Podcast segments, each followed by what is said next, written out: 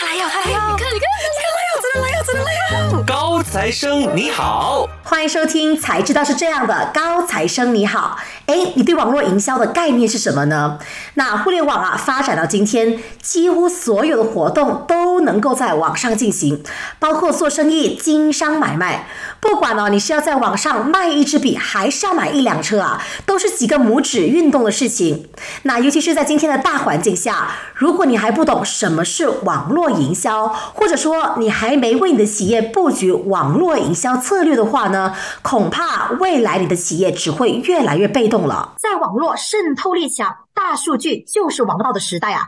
很多人都说传统的营销模式传销力，哎呀，都太慢了，也很难再继续做下去。如果企业家不及时更换赛道，那企业啊将会被大环境所淘汰的。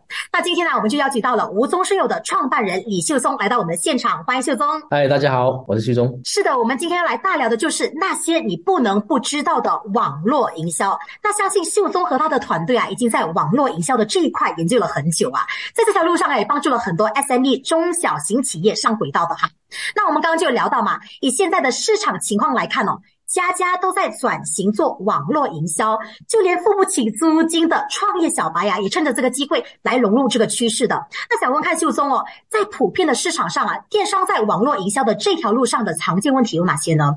好的，那这个问题是非常好的。一开始当我开始在二零一零年创业的时候呢，我只一个人哦，在家里面就在电脑的面前去。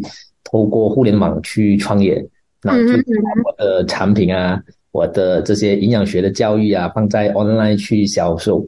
那当然，那时候如果你一个月有两三万的业绩是了不起了。然后开始我就出来去传授给我的啊市场的一些朋友啊、客户啊，哎，我会营销，那我就教他们啊。那教教教才有今天的无中生有。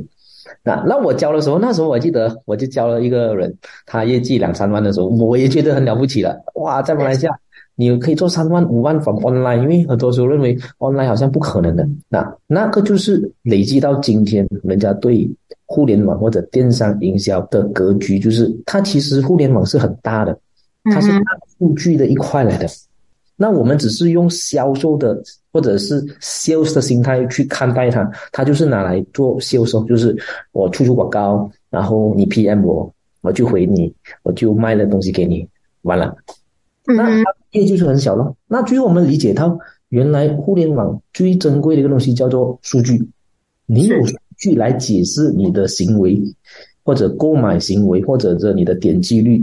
或者回购率，所有东西可以用数据去解释的，或者是可以让你去依赖着它，怎样去把它扩展到六位数甚至七位数的业绩。当我明白互联网不只是用销售或者销售心态去看待它，反而你用生意或者企业的角度去看待它，就发生了后来的我们做的一起，一起啊，我们的记录单单我们公司本身两年里面。是破了一点三亿的马币的业绩，大部分是产品哦，我们不是卖汽车或者是房子哦，产品哦两三百块五六百块这样子累积上来的，所以说它有一个可观的一个在马来西亚中文市场，那我们不能拿中国的来去攀比吧，因为人家市场非常大。那在马来西亚中文市场怎样破亿呢？背后就是我们用数据去完成这些事情。所以他就回答了，我以前开始也就是个电商，就是在 online 把东西卖出去。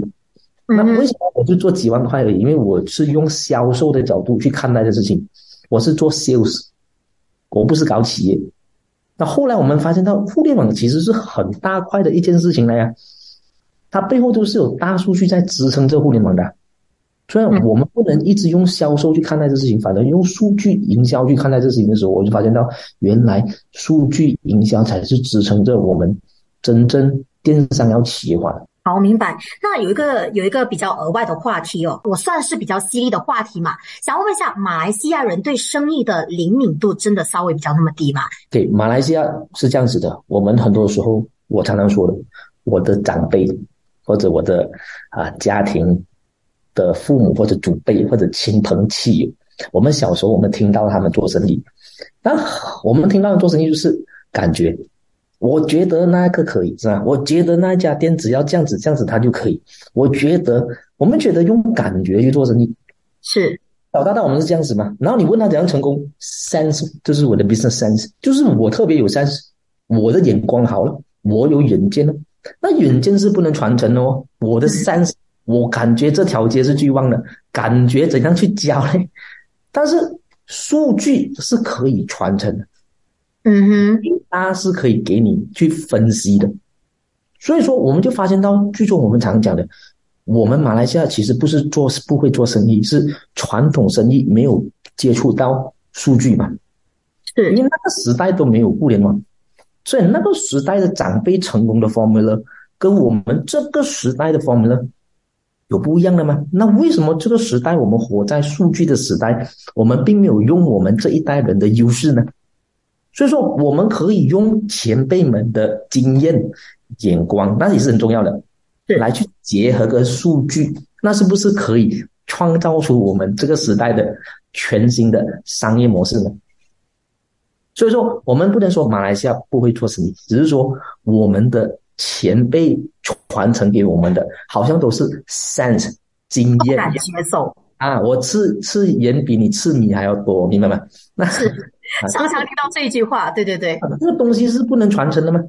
嗯哼，什么东西是可以传承呢？我觉得是数据。所以说我跟我团队，我内部都是说的，做生意不要靠感觉做生意。这个时代用数据去解释这一切，所以说数据营销就诞生，一起去诞生。好，明白。那我们延伸再聊啊，除了电商打广告的天堂，就是刚刚聊到的 Facebook 电电子书嘛。那其实电商还有很多其他的平台来打广告，像是近期比较爆火，看来大家都知道的，在 TikTok 上打广告，因为 TikTok 的多数用户也越来越多了嘛，更能增加品牌的曝光率。那在众多打广告的平台里呢，Facebook 广告还能是王道吗？是这个也是非常好的问题。像我们一年是花超过马币一千万的广告费，我可以说大部分我们依然放在 Facebook。为什么呢？诶，难道我是 Facebook 的股东吗？不是啊。那我也很想把那 budget 放在其他的频道。那可以说只有 Facebook 可以吗？没有啊，其他频道也是崛起中。只是我们在生意上我们讲的东西，如果我们没有 proven formula，我们不能 scale。就好像你要开实体店，在你没有一定的 SOP 跟确定的摆设布局或者是盈利模式，你不能突然间开一百家店，对啊，是不对？嗯那你受伤的。嗯哼，那一样的，我们在 Facebook，因为它有 proven formula，在 TikTok 它有很多还在成长或者还没有确定的因素，为什么能成功？可能一个人他跳了一支舞，或者是做了一个短视频，可能是剧情的，他就突然间爆红了，是然后你拿不到钱，但是这件事情无法被复制的哦。是，就可能我们老实说，就是可能在 TikTok 上看有一些可能爆火的一首歌，或是爆火的一段舞，这样这个舞是他老实说没有一个市场的一个原理来解释为什么这首歌会爆火，为什么这首歌会突然间红。在 Facebook 这方面的话，就有一个特定的，像刚刚所提到的 proven formula，这样子的话就是以数据的方式来进行整个营销模式，对吧？对呀、p r o v e n formula 就是 OK，可能那一间店，比如说 TikTok，就那一间店，你请了一个网红在那边，他就很爆，因为有人为了这个网红而来。那你在第二间店，你再找一个网红，他就不爆，可能那网红就没有那个流量，或者是没有那亲和力，他东西就是我们揣摩不到的，我们不知道为什么。但是他成功吗？他成功，但是他可以复制吗？他不能被复制，因为我也不知道怎样教你。我就是就是可能我这张脸很吃香，我在 TikTok 爆红了，那你怎样成为我，或者我怎么成为你呢？这样是其我们最怕这样子的哦。如果那个所谓的网红，他一旦离开那个岗位，可能是健康因素，可能是离职，还是不想跟你合作等等的因素之下，那是不是我的企业就要垮了？嗯哼，业绩从哪里来？有一个可靠的流量来撑起整个企业的流量。是，所以说我们并不会去否认所有的频道，因为对我们做生意的，只要哪一个频道可以带业绩，我们就会投入。只不过到目前为止，我们在对这件事情的解释就是，我们还没有看到一个 proven formula，它并不代表它不成功，只是它没有一个可复制性的或者是稳定性的。那 Facebook 呢，带给我们就是稳定性、可靠。可复制性，就是我们为什么内部的三四十个项目都可以超过六位数甚至七位数的业绩？是因为我发现到，只要我写的这种文案，做了这种服务，客户 PM 我，我这种方式的回复模式，我的价格定位在哪里？读了我的文字，读了我的文案，或者看了我的图片，或者看了我的视频之后，客户会产生购买欲，然后下单。所以说，目前它可行。我常常讲一句话：如果巴沙马拉真实有些，我会把我的单放在巴沙马拉。是，嗯，我不管是在哪里，对啊，对不对？对，业绩在那边呢，我就要在那边插着旗咯。如果还在 shopping mall，我就在 shopping mall；如果还是在街边的 outlet，我就在 outlet。这个是做生意蛮重要的一个环节，真正的钱在哪里？还是最后我们用数据来解释？目前来说，我们看到的依然 FB 它很强，所以他也不是盖的，他也不是吃素的嘛，他也是一个大集团、大公司。如果他的客户不愿意买单，就是不再去投广告，我相信他也是有一点点的企业的危机。啊，目前他还是守得住我们这些客户。我们也会同时间去开发其他的。当时我跟秀忠聊这么多，据我所知，就是其实网络营销主要靠的一个大基底就是大数据，有了数据，你才能够复制接下来的营销模式。那秀忠据我所知啊，要做一个比较完整性、有效的广告啊，必须要有三样东西啊。第一叫清楚，就是吸引到顾客的文案；第二个就是广告图；第三个也更为重要的是就是广告的 setting 嘛。那我们以文案这块来先来聊啊。那文案的设定是让顾客。下单的必杀技吗？能够过招给我们的听众朋友听听看吗？好，文案呢，当然我们不能说是必杀技啦，就是 没有必杀的，它只是啊，proven 他人家这样子读了你的文案，它会产生购买欲的文案。它跟呃，比如你是学电台主持，电台主持也是有一定的 formula 的，嗯，我们大家是不理解的，就是你怎么开头，怎么结尾，对吧？那它就是安全的，只要你这样子做。你就不会被人家嫌弃，或者不会被人家霸听，因为它就是中规中矩的。嗯，那这套模式必须被找出来，因为当我开始在摸索文案的时候，当然以前的文案是长得短短的啦，或者是广告词啦，是吗？那它没有错的，它是在于一些 magazine 或者是啊 billboard 这些都是一路来都 OK 的，但是在 social media，social media 这个平台都讲是社交媒体，是给人家聊天。是啊，确实有了吵架、抱怨啊，是是非非啊，嗯，它就是好像一个社区，简单的话，它是一个生活化跟白话的地方，嗯哼，对，一个拘谨的地方，它不是一个很 formal 的地方，所以说它定位本来是如此。那时候我就明白，我们在那边销售最主要的东西就是讲他听明白的话。什么是人听明白的东西？白话咯，嗯哼，因为亲切啊。就好像一个人跟我们销售，不管是产品或者是保险还是任何东西，他用我们听懂的语言呢？如果他听得懂是福建话，你就用福建话，哎呀，讲巴拉维，你就用这个方式吗？然后你不可能，就比如马来人也是马来文也是一样的，马来文的文案，你到格兰丹，你就讲他的格兰丹，就是马来吉兰丹的马来腔。嗯哼，你像柔佛，每一周都有不同的马来腔。那它就是那个州的沟通的模式，那中文差不多一样啊。中文的话，在马来西亚你会发现到，可能国外的人来马来西亚，他也很乐于去学习我们的沟通模式，就是哎，你吃饱了没有啊？啊，为什么？因为他们觉得这个是很翻的事情。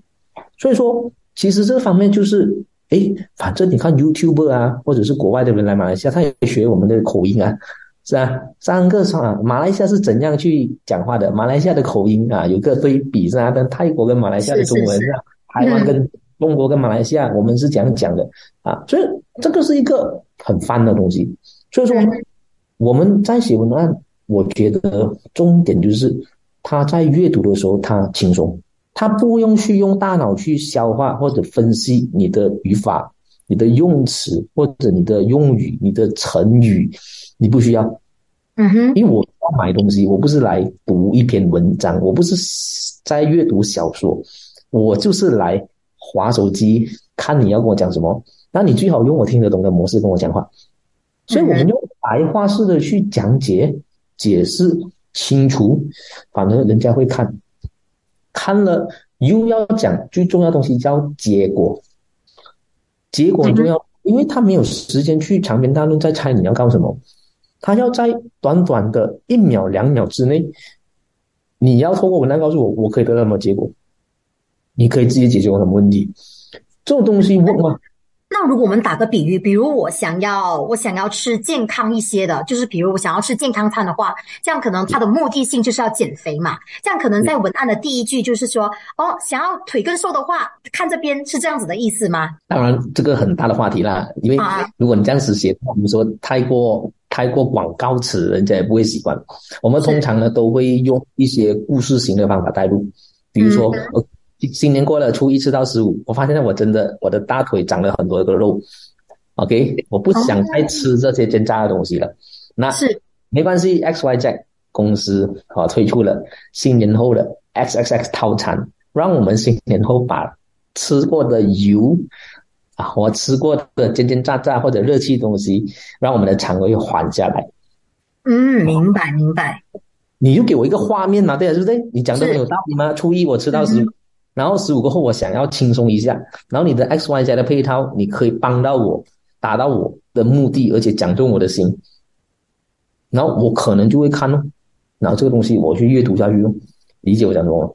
明白明白，好过你去写哦，一包在手，包你，然后三天无烦恼啊，身上无无无肥肉啊，这样子很很很广告，很 offensive。非常抽象，就是你想象不到那个画面，你就很难去觉得这个产品能够带给你什么实际的效果。啊，所以一句话都 get 到了吗，他就明白你在讲什么了。所以我们偏向就是用解释或者故事型是 share 出来。我觉得这种东西在我们是百试百灵。好，那我们进到下一个问题哦。那说了，客服也是一个关键人物，也是关键灵魂嘛。那听说人性化的客服是成交的关键啊。那秀总这句话你什么样的观点呢？啊，是的，因为今天他们看到有兴趣就 PM 哦，就是点击想要了解。这时候呢，呃，人性化是很重要的，就是我们会把呃文案发过去，然后解释产品，甚至我们用语音去录制一些是啊，就是呃，提哎，你好，请问你是要啊什么样的呃问题要解决啊？嗯哼嗯哼，帮可以帮到你。这种语音会感觉到有人性化，人会觉得比较喜欢。是 Instead of 你叫他去 website 去买，他不想买，因为他有疑问，他有疑问，还没有被解决到。对啊，嗯，下单可以发生，是因为我的疑问跟疑虑已经完全被解除，我才会下单。当我有问题的时候，我没有那么勤力去 website 慢慢去 search 你，除非你很红，你是爆品。然后如果你是一个一般需要做 marketing 的，就是你就是一个产品啊，你需要推广的话，人还是有很多疑问的哦。请问你有包邮吗？送货怎样？有折扣吗？是啊，或者我这个方法适合吃吗？或者 skin care 我用了我会敏感吗？他会问我的问题，但问题没有被解决的时候，他不会下单。所以说，我们喜欢在做 messaging conversion 的时候，叫客服多跟客户聊天，当然也会有一个 SOP 去 post 给他看，给他知道 testimonial 见证安全性，就是基本上他一定会问的问题，我们先直接，你不需要等人家问了、我们就发给他我的卡安全，我的呃认证，我的很多东西该给他看的，主动给客户看。好，那我提出两大，我觉得电商朋友们都应该常见的，在处理客服这一 part 常见的问题。第一个问题应该就是顾客常常已读不回，可能你像刚刚秀中所说的，就是我发了一系列的文案啊，顾客会遇到的就是一些常见问题发给顾客了，可是顾客就是信了还是不回，像秀中这样子的情况应该要怎么去处理呢？追单是一定要追的，为什么呢？我跟大家解剖一件事情哦，是，我要追单，有发现到我们有时候 PM 人，我们 PM 过后，诶，时间到要开会了，那我就放下我手机，我就来开会。那开会可能开了一两个小时，然后我回回家的路上，哦，看到你回我了，我就按一下，然后读了，嗯，不错。之后呢，嗯我们是拿着手机一直考虑吗？我们是不是放下手机？是，去开车啊，开车回家的路上，嗯，好像不错啊，他的东西两百块，你在考虑，然后突然间哦啊，要遇到一些状况下车，然后开始又忘了。那请问我就是已读不回，是这样子情况，我就没有办法回你啊，我没有这个空代，表我代表我不要买吗？并不是哦。对呀、嗯所以你就在你就在回我了啊，秀中你好，刚才我是你的客服啊，那时候你就回答方式又在发一些啊资讯给他看我的产品，你要再重复你的产品，因为我离刚才 PM 你可能距离一两个小时了，我的大脑已经忘记了两个小时这些你给我的讯息。你我没有义务去记住你要卖我的产品的资料，我没有义务去了解你的生意、你的企业多好，是你有义务来告诉我你的东西多好，而且是重复性的来告诉我这件事情，因为我忘了两个小时我问了你什么，所以客服关键就是我再重复给你听刚才你问的东西是什么，我再重复给你你的结果怎样被解决，所以这是都是一个 formula。它是跟人性的销售关系嘛？息息相关。嗯，所以说这就是为什么我不是不下单，我只是忘记。然后你再告诉我后，我再考虑。我感觉有冲动要下单了，我感觉有冲动了，对不对？是，嗯嗯嗯。我要下单，我按的时候，有时候你买东西，有时候按了那个他选购什么，还是会拉 handbrake 还是没有？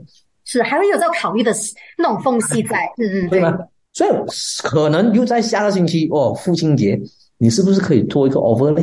或者是一个，然后在这个我说关键时间再做一个 offer 来冲击顾客的购买力，是策略的一种啊，就是哎，我今天下单我就十八千了，或者 flash sales，flash sales 一天的 sales，哎，反正我要买了，今天我十八千，哇，值得哦，好，今天就下单，所以你看到这是一串的。行为来嘛？好，明白。那我们回到第二个问题啊，就是刚刚我觉得秀宗已经差不多回答了整体的个问题了。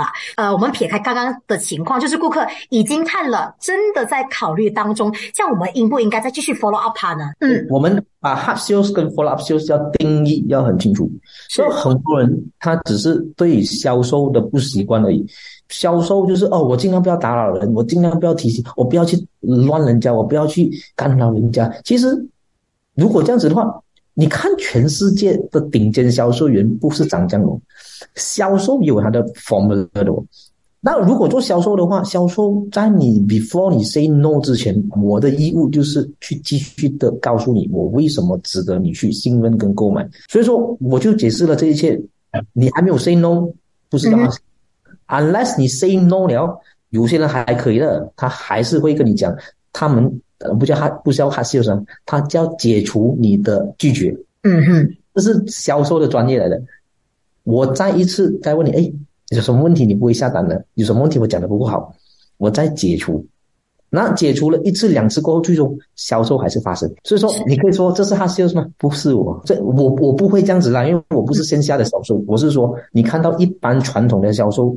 当你 say no 过后，他还是用诚意的打动你，最后你还是 say yes，对不对？这个是错误吗？它不是错误啊，他反正你觉得这个人专业，我本来都不要买了，他最后搞定我，你还称赞他好料厉害。那我们做销售，我们就要分清楚他 sales 这个定义。Of course，如果我们没有掌握好，那个真的他是很讨厌，我们讲很讨厌啊，就是死缠烂打，死都不要了，一直塞我，那你就 block 他，你就拉黑他。那太多人拉黑你的时候，那你在飞速也完蛋了。哎，太多人举报你啊，就是你真是死缠烂打，就不可以。所以说，你看到吗？所有东西都是中庸之道。嗯哼，只要我们在中庸之道去做生意的话，企业会诞生的。好，那我们回到这一段的最后一个问题啊，就是懒人包引流是创造品牌知名度的最好方法之一吗？嗯，我觉得秀松也可以跟听众朋友大概解释一下懒人包引流到底是一个什么样的形式，或是一个什么样的 posting。它答案就是它未必，它只是呃曾经一度是很有效的方法。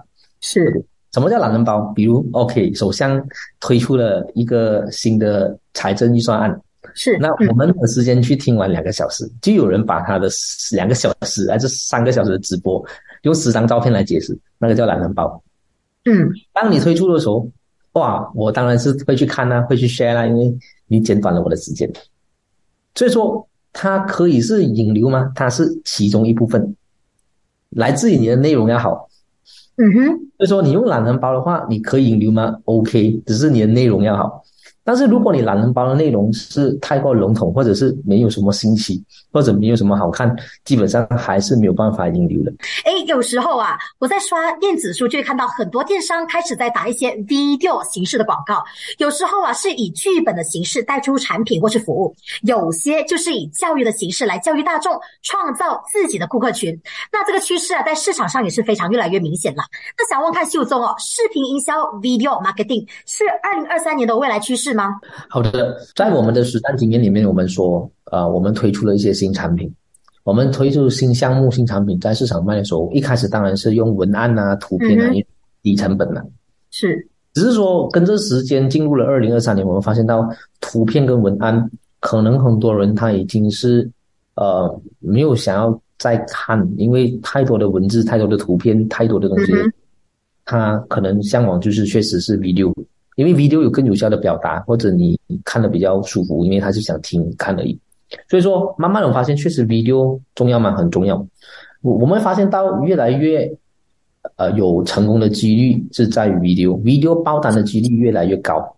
反而片跟文案，它不是不可以，它是中规中矩，你还是要靠它的。最后我们发现到，我们一个项目或者我们总体业绩来讲，可能四十八先是来自于 video，嗯哼，然后六十八还是靠图片跟文案。图片是是是。为什么呢？因为你不可能一百八先，因为视频成本相对比较高，剪辑要花时间啊，拍摄要时间啊。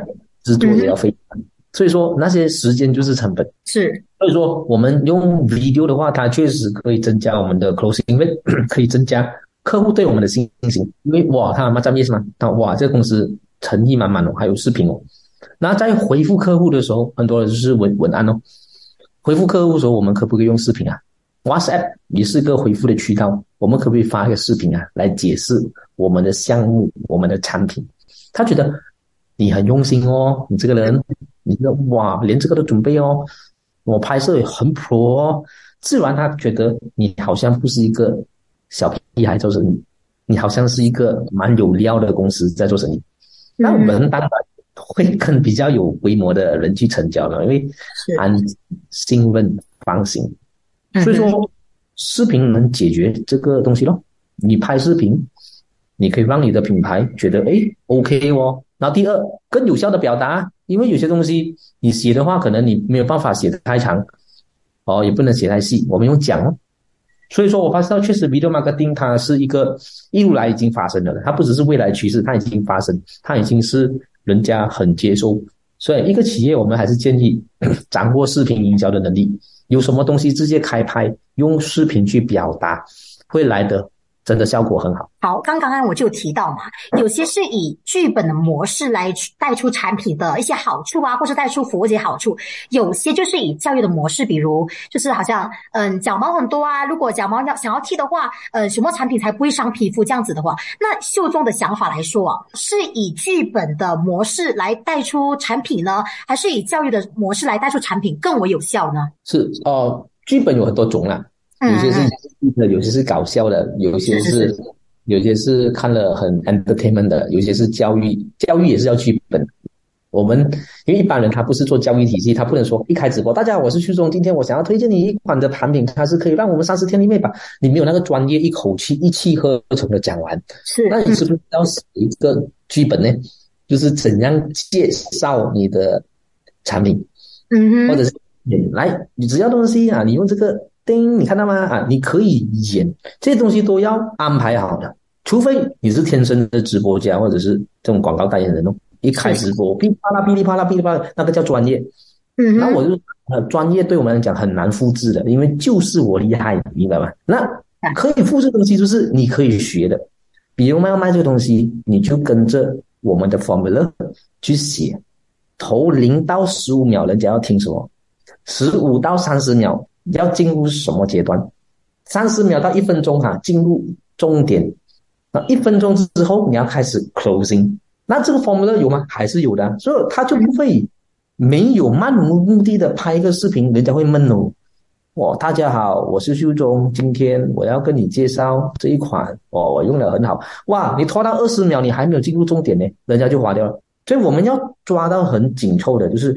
今天我告诉你讲，七天里面我用了这个东西，哎，你看不见了嘞，啊，你看到，他就很快的告诉你那个结果，理解吗？抓住顾客的那种新鲜度，对不对？就是要让他有视觉疲累，然后看你讲这么多，我好像还 get 不到你的产品卖点是什么。嗯嗯。那像比如比如啊，今天我是秀中，我在去了台湾之后，我发现到有一款产品我用的很好，我想带回马来西亚来介绍给大家。这个东西我用我爸爸过后。妈妈之后，他也觉得你觉得很长吗？还要继续我讲吗？你你觉得你听了就觉得很累嗯，然后我用了啊，我真的很好哦。因为今天我特别安排了这个直播，在今天天和之地的这个下午，扣这个感恩的心态来推荐大家。很 boring，你知道吗？他忍不住，除非你就是天生的网红，你天生的代言人，你是艺人，你是刘德华哈，你是哦王嘉尔，就是我很想你啦，你讲什么我都看着你的。